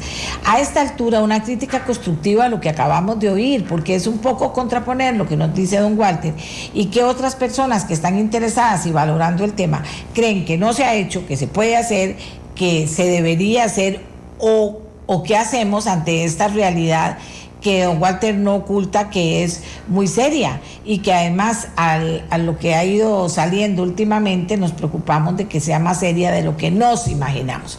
Don Álvaro Ramos, usted tiene la palabra. Buenos días. Buenos días, doña Amelia, a todas y todos los que nos escuchan y nos ven. Es un gran gusto compartir con usted en este importante tema. Efectivamente, oí con atención, mucha atención, la conversación importantísima que tuvo usted con don Walter. Eh, me parece que nos ha dejado varias lecciones que ya han venido siendo analizadas en todos los círculos del país. En últimos días hemos tenido un shock de carácter político, de carácter criminal, si podemos decirlo de alguna manera, en el país, porque nos hemos dado cuenta de algo que sabíamos, pero que verlo ya en números, verlo en acción es muy diferente. Eh, una gran organización criminal capturada en todo su extremo, desde los altos jefes hasta los soldados, desde los activos en efectivo hasta enormes activos de carácter de gran valor y además realizar que eran un tema que creo que no se ha tocado tanto, pero es importantísimo en la conversación de esta última acción que nos ilustra lo que nos está pasando, es que era una organización dedicada a promover y exportar la cocaína a Europa tema importantísimo para todas nuestras operaciones legales comerciales hacia Europa, en donde nos hemos convertido en un gran, gran exportador de cocaína y eso eventualmente va a tener una consecuencia primero para nuestras exportaciones, nuestra economía y eventualmente hasta como personas. Tenemos el desagradable, digamos, histórico ejemplo de países que al sur del continente que por su por tener organizaciones criminales que dominaron exactamente cosas como esta al principio del fenómeno del gran narcotráfico terminaron siendo casi, casi personas que eran como parias internacionales cuando visitaban otro país, los pasaban a cuartos de revisión diferentes, les tenían categorías diferentes y eventualmente restringía las visas de ingreso en los países desarrollados Eh, y eso no queremos que pase para Costa Rica. Lo primero que uno llega a la conclusión cuando oye la conversación como la que acaban de tener ustedes y otras importantes serias que ha habido en el pasado, es que el narcotráfico es difícil de vencer.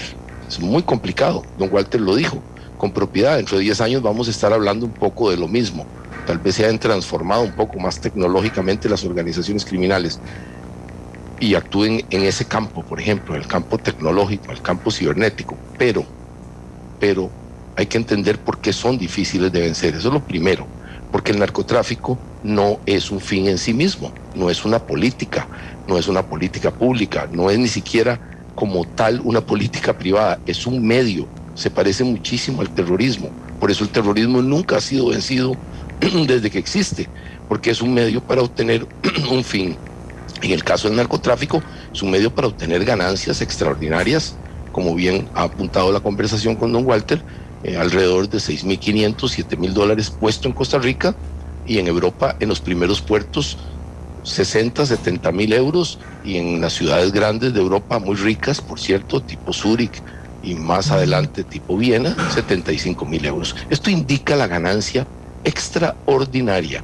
Y aquí vino el problema que tenemos, por ejemplo, en este caso que nos ocupa y nos va a seguir afectando, como bien dijo el director del OIJ, que por cierto aprovecho para darle una felicitación a la organización, a la gente que actuó con gran honestidad capturando este esta estructura destruyéndola, pero también capturando a sus propios compañeros. Esta es una operación muy importante. He oído que hay otras caminando y me parece muy importante que tengan éxito y si hay otras personas involucradas que caigan de cualquier tipo.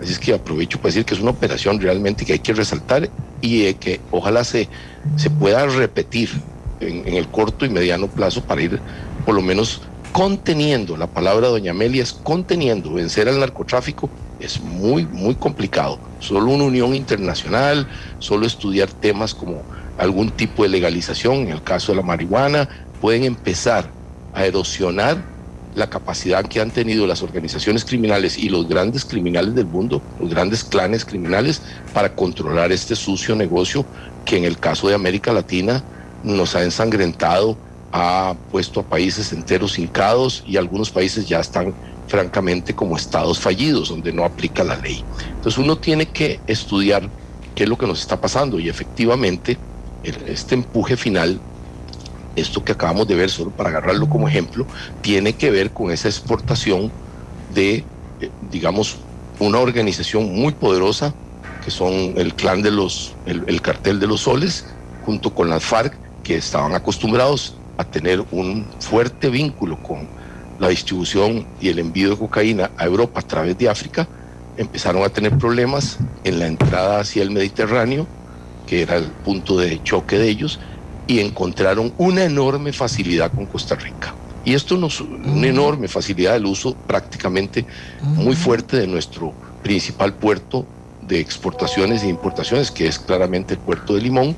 Encontraron una facilidad enorme para distribuir porque tenemos más de 4 mil productos de exportación, entonces es muy, muy sencillo camuflarse en ese sistema legal que tenemos, muy eficiente y que ha, operado muchos años ya, fue un diseño que hicimos del país y así lo han percibido claramente las autoridades policiales y políticas de Europa que estamos teniendo un problema. Uno habla una y otra vez con gente seria del ámbito europeo y todos manifiestan una gran preocupación porque Vea usted lo que nos está pasando en este momento. He tenido informaciones recientes eh, de personas totalmente vinculadas con los temas de inteligencia, en los cuales nos indican mm, que Costa Rica se encuentra hoy, en este momento, en segundo lugar en exportación de cocaína a los principales puertos de Europa occidental. Eso o es una sea, un gran exportador de droga, además un gran exportador, que no somos productores, eso es lo más extraordinario. Quiere decir que estamos sirviendo de enorme campo de concentración, de bodegaje y de exportación. Eso es lo primero. Y lo segundo, más sorpresivo, que yo, muy, eso es muy reciente, que estaban en discusiones serias, Costa Rica también es el segundo, el primer país de exportación es, es, Brasil. Curiosamente, Colombia y Perú, que son productores naturales de, este, de, la, de la pasta y de la hoja, de coca no son los que exportan, están usándonos a otros para exportar. Y en el caso de Costa Rica, se está convirtiendo en el segundo receptor de cocaína. Eso es extraordinario, simplemente. Estos son los temas estratégicos y geopolíticos que hay que observar porque no están, porque es importante. Solo México es mayor receptor que nosotros en este momento, de acuerdo a fuentes muy recientes de la semana pasada. Esto me preocupa mucho porque es un factor que nosotros no controlamos, doña Amelia. Aunque hagamos un enorme, gigantesco esfuerzo, que no sea, que lo hagamos nosotros solos, si lo hacemos en conjunto con los aliados naturales, Colombia, Panamá, México, los Estados Unidos, la Unión Europea, nuestros aliados naturales en esta pelea y a los que les interesa en extremo que nosotros salgamos bien y ellos también, este, nosotros no controlamos nuestra geografía esa es la geopolítica, exactamente, donde la geografía controla la política o el accionar de nuestras autoridades y de la población en general. Estamos en el centro, muy lamentable, geográfico, no podemos cambiarnos, aunque queramos, de los grandes productores del norte, de Sudamérica, y los grandísimos como consumidores, países inmensamente ricos, que son los que realmente mantienen esto, eh, mantienen vivo el sistema criminal, porque es el que suple el dinero y los bienes cuantiosos vienen del hemisferio norte, de los grandes países, Canadá, Estados Unidos y Europa y misma China ahora y Australia, etcétera. Esos son los países que mantienen esto. Y nosotros estamos pagando los muertos, doña Amelia. Ese es el otro elemento. Aquí los muertos los estamos teniendo las madres y las familias y los padres de nosotros. Es otro elemento criminal. Por eso es que hay que entrarle al tema integralmente. Y el primero es el tema es de salud pública para nosotros. Es decir, tenemos un problema de consumo y un problema de destrucción familiar, destrucción social. Ese es un primer tema que hay que entrarle. Ahí las grandes organizaciones, usted ha mencionado hoy, la oí en el programa desde el principio, bueno, que la caja se apunte, que se apunten el IAFA, se apunte todo el mundo muy en serio como un tema para atacar el tema interno, que lo tenemos. Ya el problema lo hemos empezado a percibir. Atacarlo como un problema de salud pública no ha sido atacado así. No hemos tenido esa solidaridad. El segundo es la recuperación de espacios públicos, etcétera, no permitir que pequeñas estructuras criminales se apoderen de espacios públicos en las comunidades, sobre todo las comunidades de más bajos ingresos o incluso las marginales. En ese tema las municipalidades han estado ausentes y las, los este, sistemas comunitarios también. Se necesita eso para prevenir. Eso es el tema prevenir, para tener paz en nuestras comunidades. El tercer elemento es tener una sólida sólida sistema judicial, el cual tenga claro el problema entre lo que es un pequeño criminal que está empezando y que puede ser recuperado y que puede ser tratado para que no caiga más en estructuras y lo que estamos hablando de estructuras del calibre con la que acaba de capturar el OIJ, una estructura de primer nivel, en cualquier país del mundo sería de primer nivel.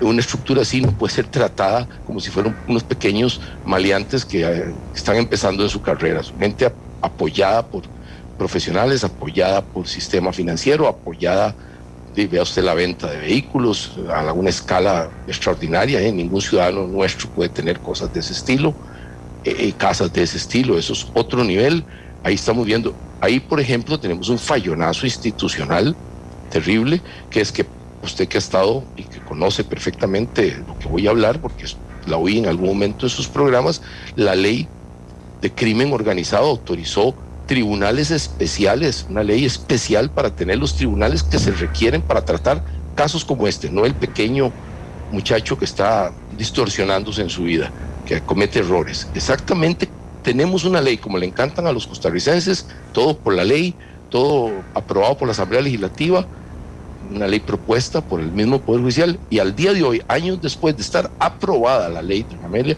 no tenemos los tribunales para tratar casos como este, precisamente con jueces altamente especializados, con jueces que tienen protección especial, con jueces que tienen de, la visión encima, si, están, si aparece, como dice don Walter, capitales emergentes o con carros o el sobrinito del juez aparece con varias fincas, eh, todo eso se puede controlar muy bien cuando tiene usted un pequeño grupo de jueces donde los puede de realmente supervisar desde el punto de vista de modo de vida, etcétera.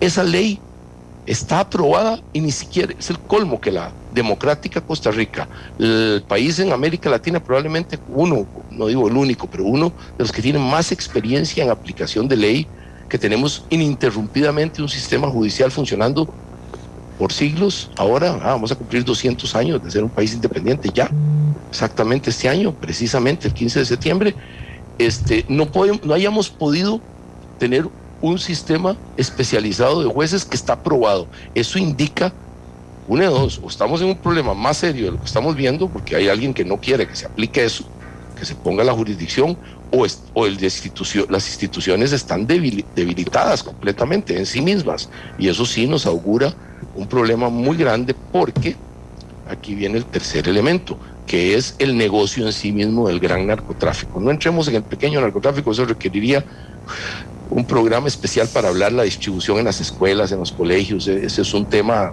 preocupante para las familias, etcétera, pero es un tema que se trata y es un problema de nosotros, los costarricenses, y tenemos que resolverlo nuestras policías y nosotros mismos. Pero el problema de la gran producción efectivamente va a ser mayor. Vamos hacia un mundo en los próximos cuatro o cinco años terrible, porque desde hace unos cuatro años eh, se inició un proceso que nos tiene en esta situación a nosotros, a Panamá, a Guatemala, al mismo México y a los mismos Estados Unidos también. Le va a causar problemas a lo largo de su frontera eh, en general. Ellos no se desestabilizan institucionalmente, pero sí tienen problemas fronterizos y migratorios. Eh, la producción en Colombia aumentó extraordinariamente desde que hace unos cuatro años la Sala Cuarta de Colombia, Sala Constitucional, eliminó de una orden, como la daría aquí, por ejemplo, para poner un ejemplo, la sala cuarta nuestra, y le ordenó a la fuerza pública de ellos, en ellos la fuerza pública es el ejército y la Policía Nacional, que está militarizada en un solo ministerio, le ordenó que no podía usar el glifosato de... El glifosato es el producto que se riega en las grandes plantaciones de coca, porque Colombia se había convertido en el mayor productor de hoja de coca en el mundo, había superado hace ratos a Perú y a Bolivia juntos, y entonces ordenó eso y creció inmediatamente la producción. Eso es lo primero, si hubo una orden. Eh, no solo quedó ahí el asunto, eh, por eso sentimos este efecto y las constantes capturas de una tonelada, tonelada y media, 600 kilos. Eso es increíble lo que está pasando por Costa Rica. Es una cantidad, he oído cifras que alcanzan las mil toneladas. La probabilidad que tengamos mil toneladas pasando por Costa Rica, lo cual es algo extraordinario. Es decir, no tenemos idea del peligro en el que estamos porque eso vale más que el país entero desde el punto de vista del negocio.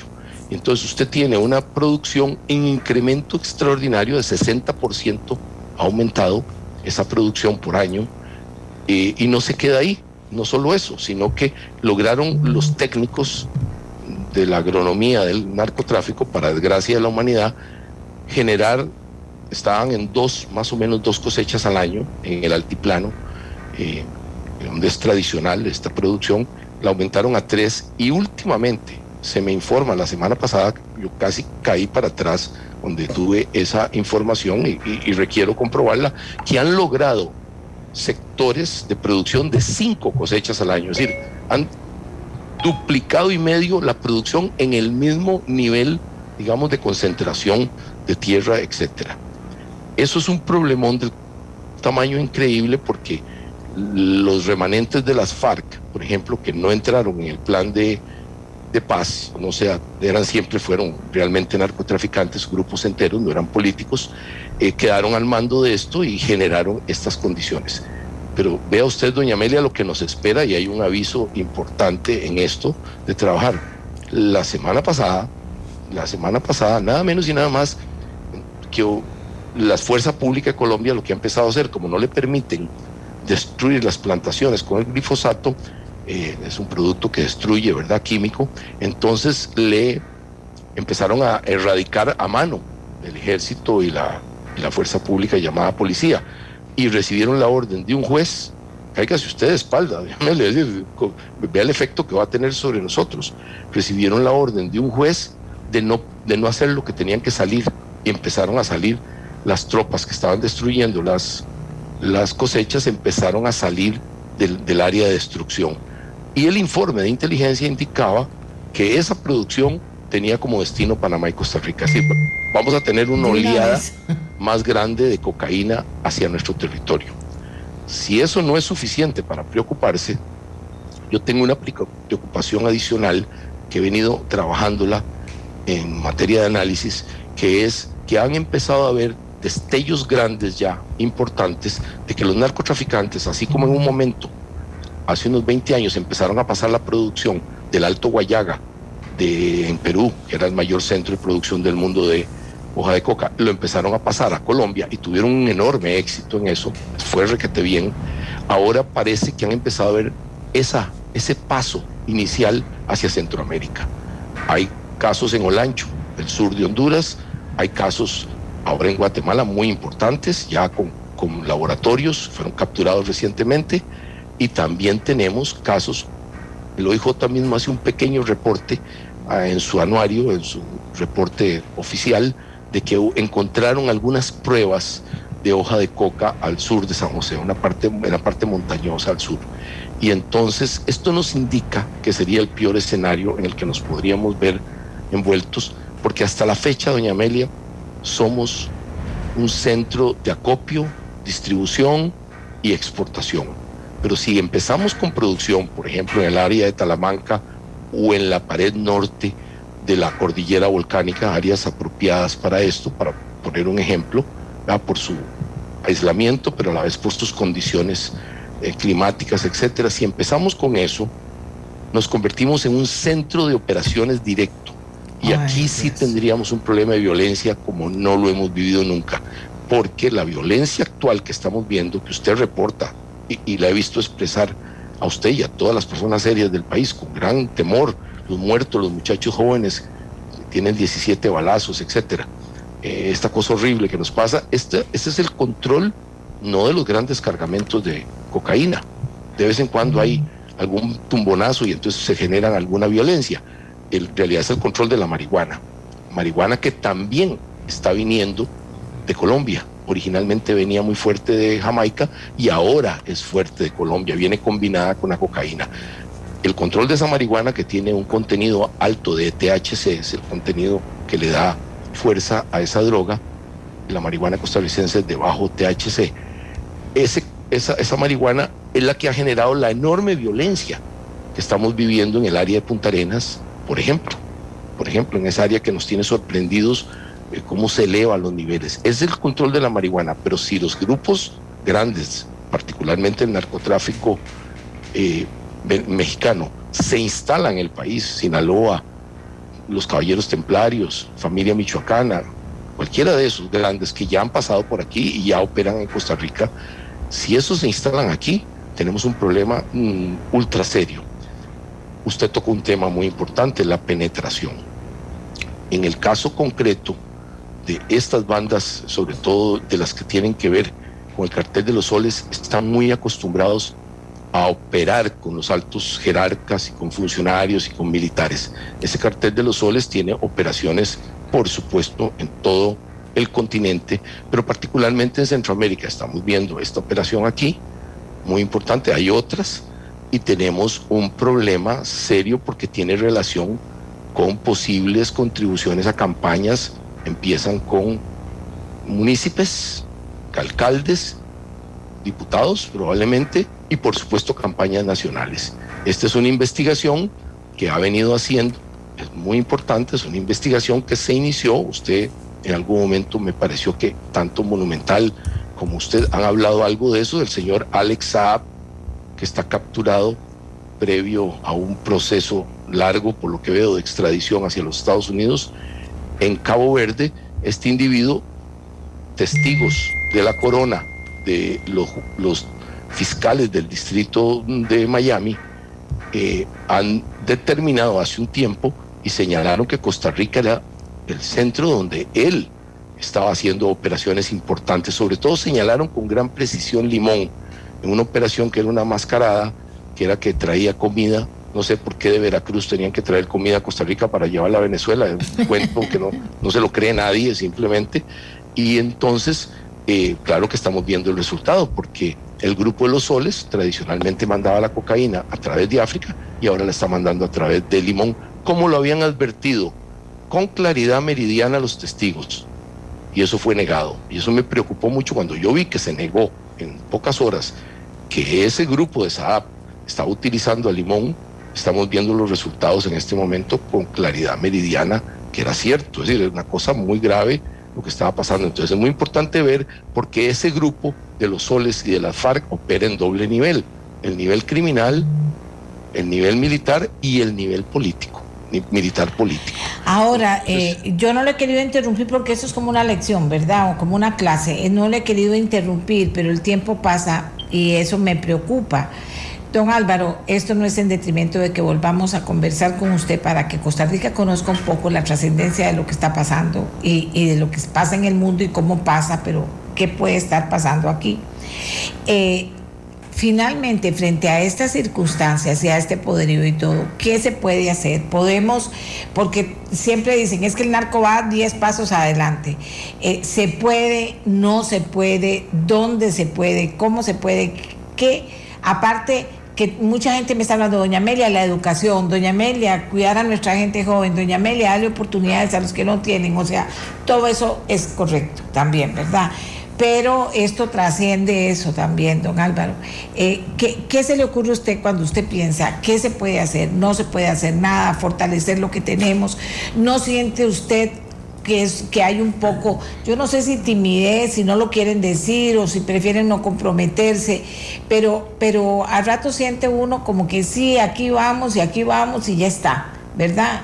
Me parece, me parece, usted me puede corregir. Pero frente a eso que yo siento y que la misma gente siente, hay gente que dice, yo me siento ofendido de oír hablar en esos términos de algo que es tan serio, que cuando hablaban de, de lo que decía don Walter. ¿Qué ha pensado usted? Mire, lo primero es totalmente de acuerdo en el aspecto interno. La prevención es la verdadera victoria. Agarrar mil kilos es algo muy importante y hay que hacerlo. Y destruirlos. Y destruir lo que viene con ellos, la estructura. Pero eso no es una victoria. La victoria verdadera es cada vez que un muchacho y una muchacha no consumen drogas. Esa es la única victoria que tenemos, nuestra, al interno. Nosotros no podemos influir en eso a nivel de los Estados Unidos o Europa, comunidades inmensamente ricas que son en realidad con su dinero las que están manteniendo este sistema criminal. No es con el dinero nosotros que se mantiene esto. Entonces, en el caso de nosotros, lo que la gente le está apuntando, y usted lo dice propiamente, es que tenemos que ganar esta victoria aquí. Y sí, la educación sí tiene que ver que, con esto, el respaldo familiar, el respaldo del sistema, el respaldo de las iglesias. Es muy importante, es un aspecto que, que, todo es un conjunto integral de la personalidad para que cada muchacho joven y muchacha no entre al mundo de las drogas. Esta es, doña Amelia, la verdadera victoria. La, única que yo la considero una auténtica victoria. Entonces ahí sí tenemos que hacer nosotros mucho y atacar los pequeños grupos que impulsan, los pushers, como se dice en inglés, que impulsan en las escuelas, sí, en las escuelas textualmente, y en los colegios, por supuesto, que el consumo es extraordinariamente importante. Es un tema de salud pública, un tema de educación que sí está en nuestras manos y nadie nos va a ayudar en eso. Solo los ticos, hablo por Costa Rica, es donde puedo conversar, con usted y con la gente que nos escucha, es una obligación política, una obligación moral, una obligación familiar y una obligación institucional salvar cada muchacho. Ahí está nuestra verdadera victoria. El segundo elemento es el que hablamos, el caso de la marihuana. Sí podríamos empezar una discusión seria de si se tiene que legalizar para reducir violencia rápidamente en las comunidades marginales. ¿Usted cree que este sí o que no? Es, perdone usted. ¿Usted cree que se debe legalizar?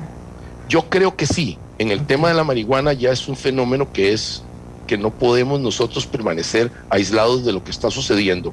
La costa entera occidental de los Estados Unidos, la región más rica del mundo, California, Washington, Oregon, la región más rica del mundo, donde está todo el avance tecnológico, etcétera, ellos ya legalizaron. México entero legalizó. Uruguay es un ejemplo de hace seis años de legalización y le ha ido bastante bien. Quitarle, extraerle, el caso de la marihuana, tenemos que ir paso a paso y teniendo la experiencia de eso muy, muy importante.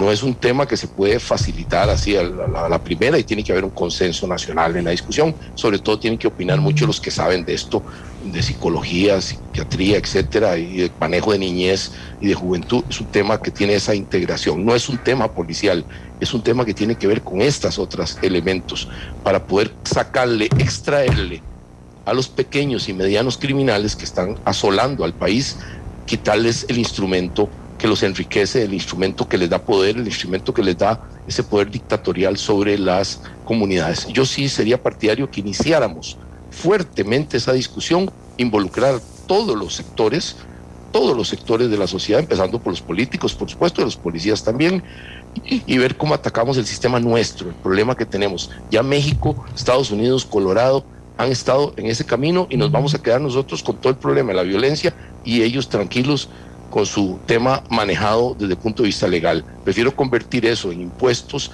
para atacar exactamente el problema de salud pública y gastar esos impuestos en prevención en los colegios y evitar que los muchachos entren. Para mí, este es el tema central. este don Álvaro, y el, es por el tiempo, pero el, el informe sobre lavado de dinero y narcotráfico del Departamento de Estado, donde habla de que le preocupa el financiamiento de campañas políticas en, es una vulnerabilidad al lavado de dinero de cara a las elecciones que hacemos aquí en Costa Rica. Eso lo tenemos a la vuelta de la esquina y, no quiero hacer otras apreciaciones, pero está a la vuelta de la esquina una campaña política. Tenemos la ley clara, tenemos eh, detectadas las fisuras por donde se pueden meter. ¿Qué, ¿Qué vamos a hacer? Tampoco se puede hacer nada ahí. Sí se puede hacer mucho porque hay una identificación clara, geográfica, de dónde está el problema. Tenemos un problema en las provincias que tienen costas. Clarísimamente, hace ratitos tenemos problemas en el sur-sur. Hace ratitos hay un problema muy serio en el sur-sur que involucra temas políticos y temas también policiales y temas de carácter judicial. Es decir, hay funcionarios de los tres órdenes que acabo de mencionar, por decirlo menos, que tienen un problema de relación con estructuras criminales ahí y es evidente lo que ha pasado con algunos miembros de fuerza pública, del mismo Poder Judicial, por supuesto, y claramente de estructuras políticas en varios cantones. Tenemos ese mismo problema en el área atlántica.